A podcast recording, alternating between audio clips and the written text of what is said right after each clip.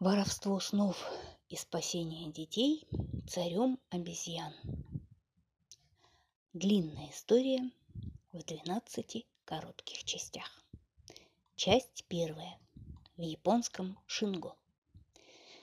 Дело было в японском городке Шинго. В одной семье жили мальчик Мишаку и девочка Машуку.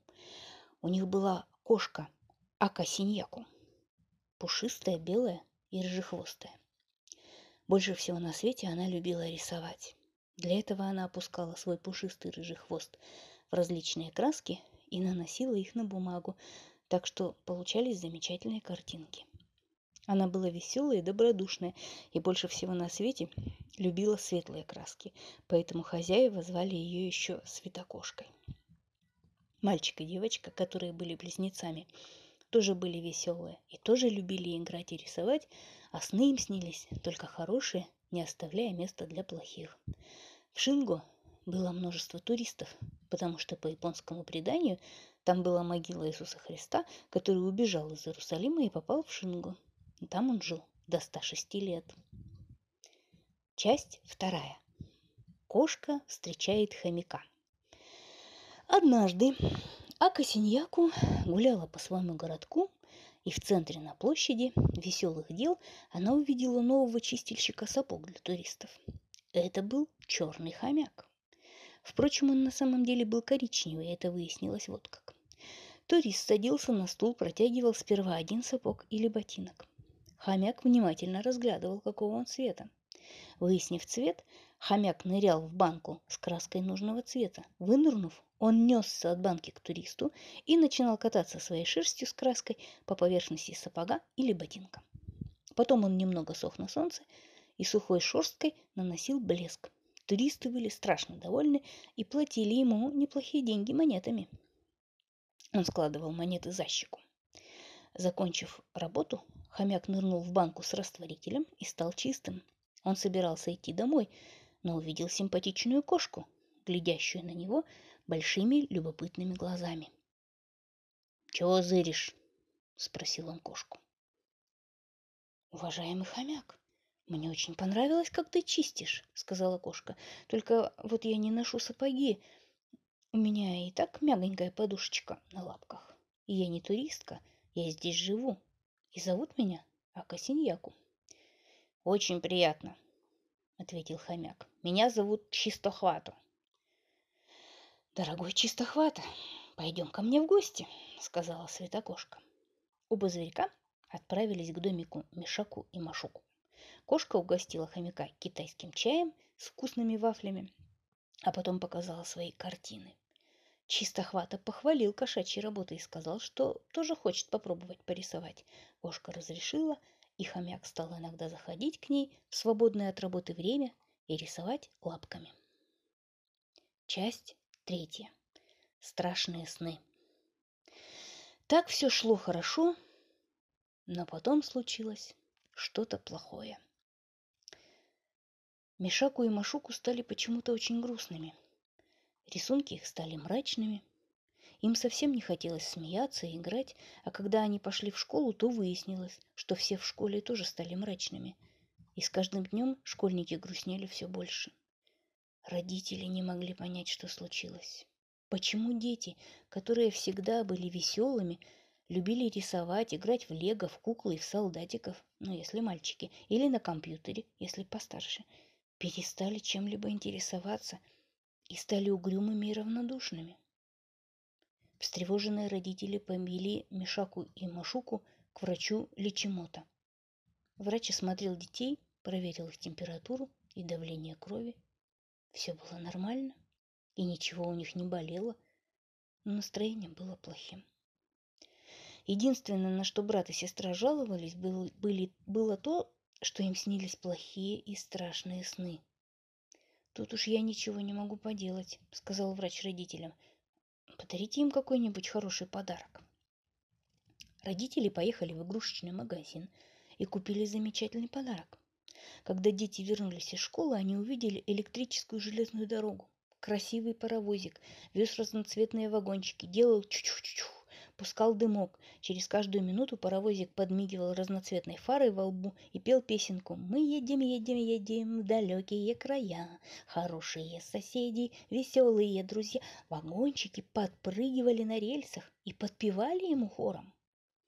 Мишаку и Машуку обрадовались, стали играть, но скоро надо было ложиться спать. На утро дети посмотрели на железную дорогу без всякого интереса и сказали «ерунда какая-то». Потом, понурив голову, они пошли в школу. Светокошка очень переживала, так как с ней они тоже перестали играть. Она плакала от сочувствия хозяину и хозяйке, которых очень любила. Часть третья. Четвертая. Два обманщика с копытами. В этот день к хомяку Чистохвата подошли почистить сапоги двое мужчин. Они были очень хорошо одеты и обуты. Чистохвата удивился, глядя на сапоги обоих мужчин. Похоже, сапоги были одеты на копыта. Наверное, это туристы из какой-нибудь страны, где у людей такие особые ноги, подумал Чистохвата. Пока он чистил первому, сидящему на высоком стуле, второй ждал своей очереди. Он стоял рядом и разговаривал с первым. «Тараками, ты сегодня летишь на Злофейную гору. А что там творится, Дибуки? Там веселые сны. Я получил приглашение от ведьмы Грымзы. Это тайна. Вдруг он понимает, сказал первый, указывая на хомяка. Да, что хомяк может понимать? Это же безмозглое животное, ответил второй. Они замолчали, и когда чистохвата почистил пару копытных сапог второму, заплатили ему монеты и ушли. Чистохвата все услышал. Хотя он действительно не все понял насчет их тайны, но очень обиделся, когда его обозвали безмозглым. Однако он терпел и молчал, потому что ему нужно было заработать. Получив деньги, хомяк, как обычно, засунул их за щеку и стал собираться домой. И вдруг у него во рту стало страшно горько, и жутко заболели зубы. Чистохвата выплюнул монеты, они упали на асфальт, и тут же превратились в пыль. «Возмутительно!» — закричал хомяк. «Это что за типы? Сначала меня обозвали безмозглым животным, потом дали отравленные деньги. И что значит Грымза и Злофейная гора?» Часть пятая. Светокошка и разноцветные шары. Чистохват шел по улице с огорченным лицом и вдруг встретил Светокошку, которая тоже шла с огорченным лицом. Хомяк рассказал ей о двух странных людях, которым он чистил сапоги, а кошка в ответ рассказала ему, что было прошлой ночью. Кошка рассказала, как перед сном, как всегда, дала Мишаку и Машуку себя погладить и почесать горлышко, и за это намурлыкала им добрые сны. Потом она выскочила через форточку и побежала охотиться на мышей. В спальне детей, когда она вернулась, Светокошка вдруг увидела под потолком радужный шар, в котором переливались разные непонятные красивые блестки, как будто разноцветные рыбки в аквариуме. Шар в воздухе толкала какая-то тень, похожая на кошку. Потом появилась вторая тень-кошка, которая толкала второй радужный шар. Шары спокойно проплыли в форточке на улицу.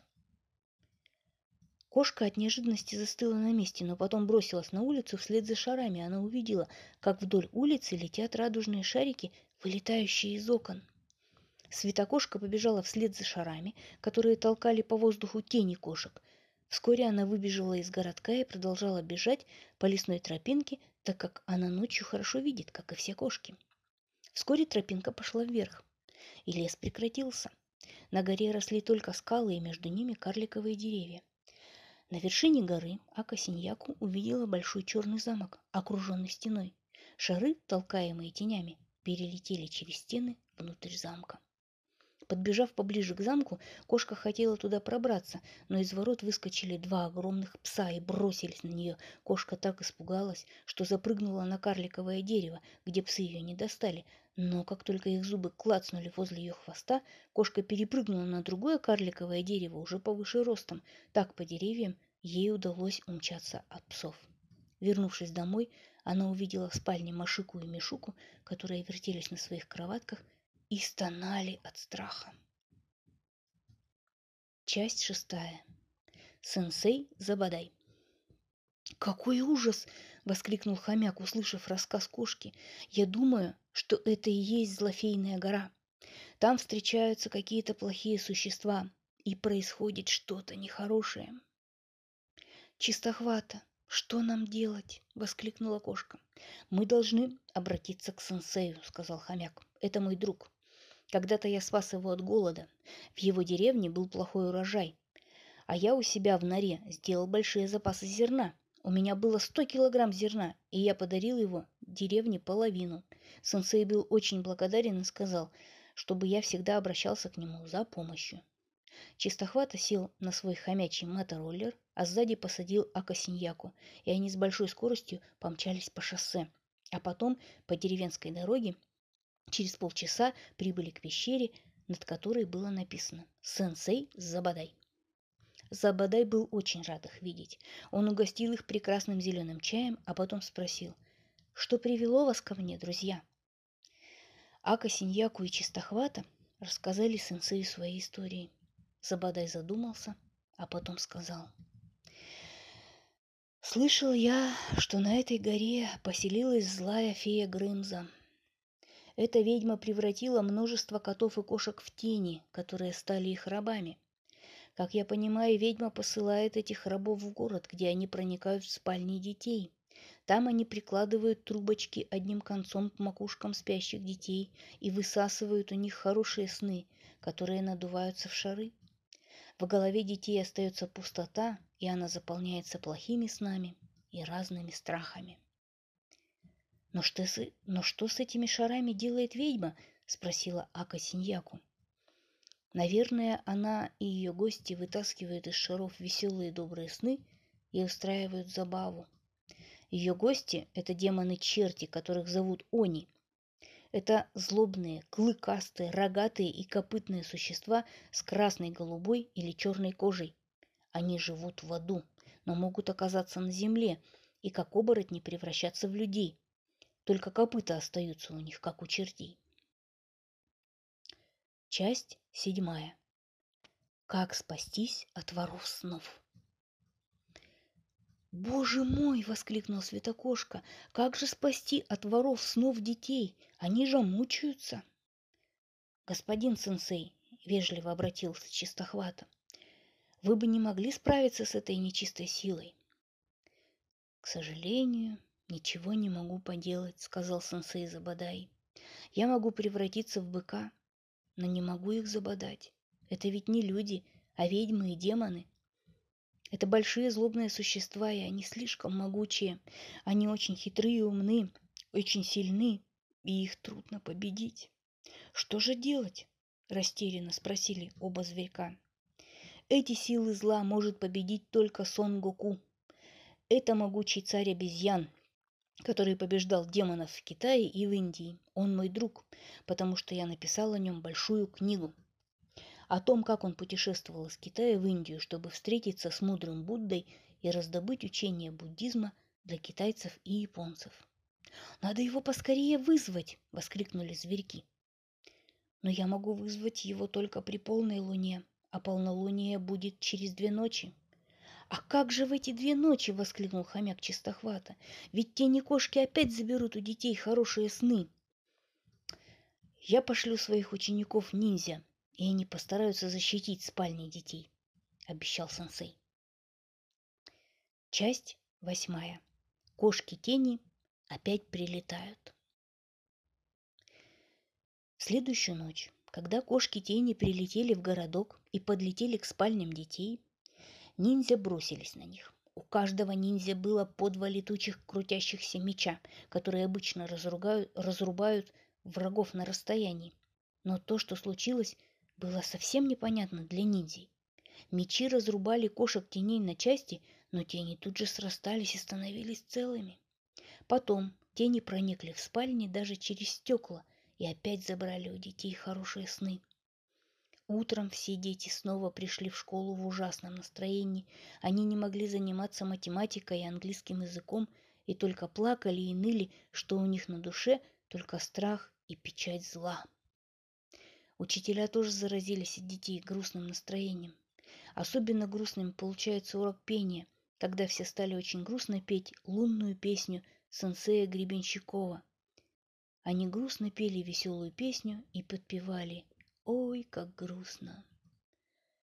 Как хорошо от души Спят по ночам малыши. Ой, как грустно, очень грустно. Весело спят, кто в люльке, кто в коляске. Ой, как грустно, очень грустно, пусть им приснится во сне. Ой, как грустно, очень грустно, как на луне, на луне. Ой, как грустно, очень грустно, лунный медведь вслух читает сказки. Ой, как грустно, очень грустно. Этот урок передавали на весь город по телевизору. Поэтому заплакал весь город, и в нем отменили продажу мороженого и детских сосательных петушков. Все родители послали по интернету письма лунному медведю, чтобы он перестал читать сказки вслух, потому что все от них без конца плачут. Часть восьмая. Вызывание обезьяньего царя. На вторую ночь было то же самое, но на третью ночь луна стала полной. Сенсей Забадай взял волшебные бумажные деньги и написал на них иероглифы Сон Гоку. Когда сенсей сжег эти деньги и дым пошел на небо, то в воздухе нарисовался образ могучего царя обезьян.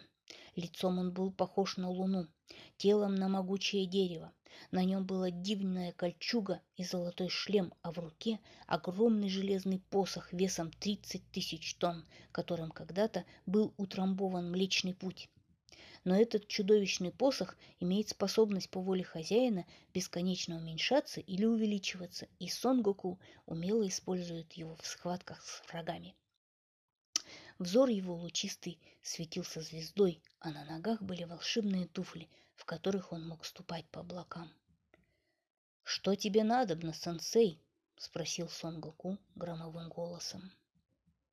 «На горе возле нашего города появилась злая фея Грымза», — объяснил Забадай. «Она с помощью теней кошек ворует добрые сны у детей и развлекает бесов и чертей». «Как?» «Опять эти негодяи портят жизнь на земле!» — воскликнул Сон Гоку. «Я с ними хочу сражаться!»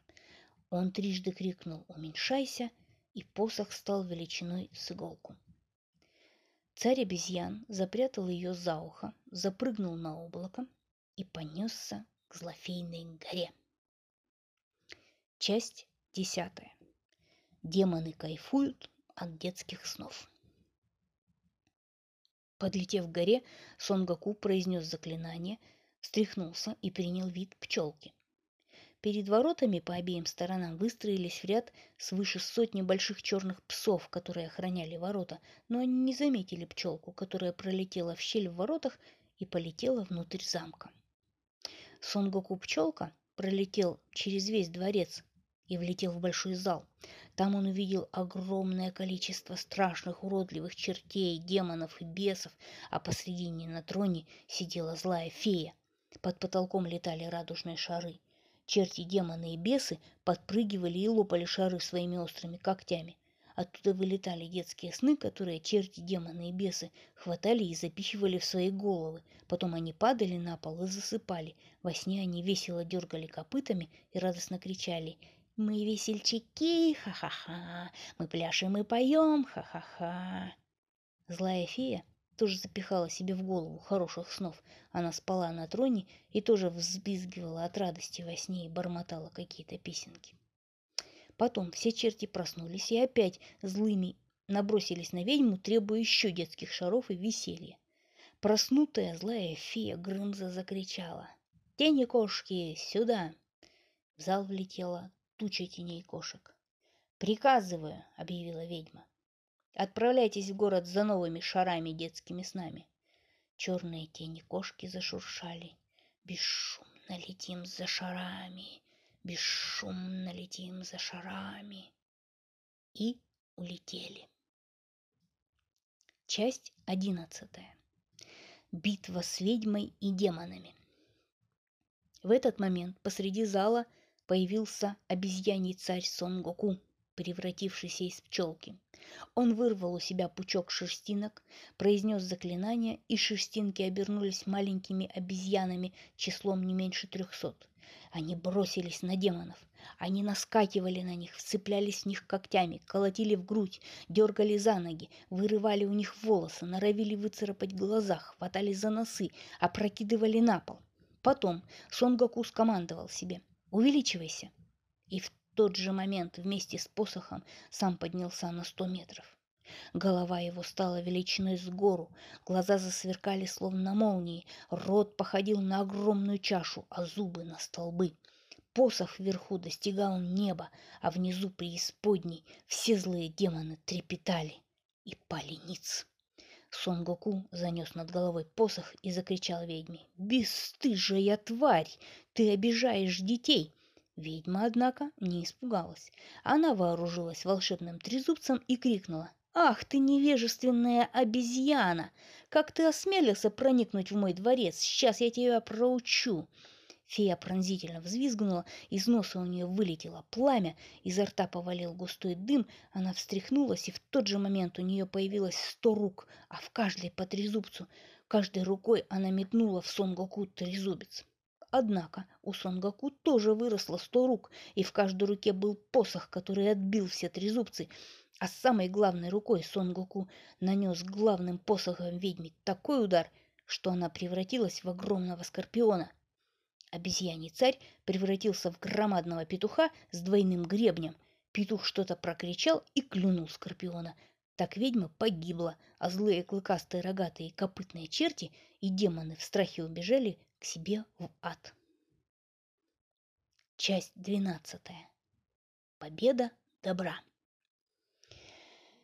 Сон Гоку принял свой настоящий вид и объявил «Наступила победа добра». С этими словами он запрыгнул на облако и улетел по направлению к своему дворцу на обезьяньей горе. За ним, за ним летели все триста обезьян. В этот момент в городе Шинго с неба стали падать кошки-тени, похожие на черные листья. Прикоснувшись к земле, они превращались в живых кошек и котов. За ночь весь город был населен кошкиным населением, при этом кошки были очень добродушные, хотя и черные. Правда, у некоторых котов на груди были белые пятнышки. Это были начальники бывшего племени рабов, кошка-теней. Утром все дети проснулись в веселом настроении. Выйдя на улицу и увидев черных кошек, они прямо обалдели. Они стали с ними играть, и каждая семья взяла себе по одному или по два кота. Семья Мишаку и Машику взяла к себе в дополнение к белой акосиньяку черного кота с белым пятном, и назвали они его Савелием. Ночные сны детей и зверьков стали не страшными и еще веселее, чем были раньше – Хомяк узнал от сенсея, что спас, кто спас детей, и рассказал всем жителям города Шинго. Этот день был объявлен днем счастливых снов и обезьяньего царя Сон Гоку, которому все молились и сжигали специальные бумажные деньги с благодарностью. В этот день в школы и в детские сады дети не ходили, а играли с кошками. Машику и Мишаку играли со светокошкой, Савелием и хомяком Чистохвата. Потом в игру включились трое котят, родившихся у Савелия и Светокошки. Их звали Уанку, Туку и Трику. Все они играют до сих пор, хотя выросли во взрослых людей и зверьков. Конец.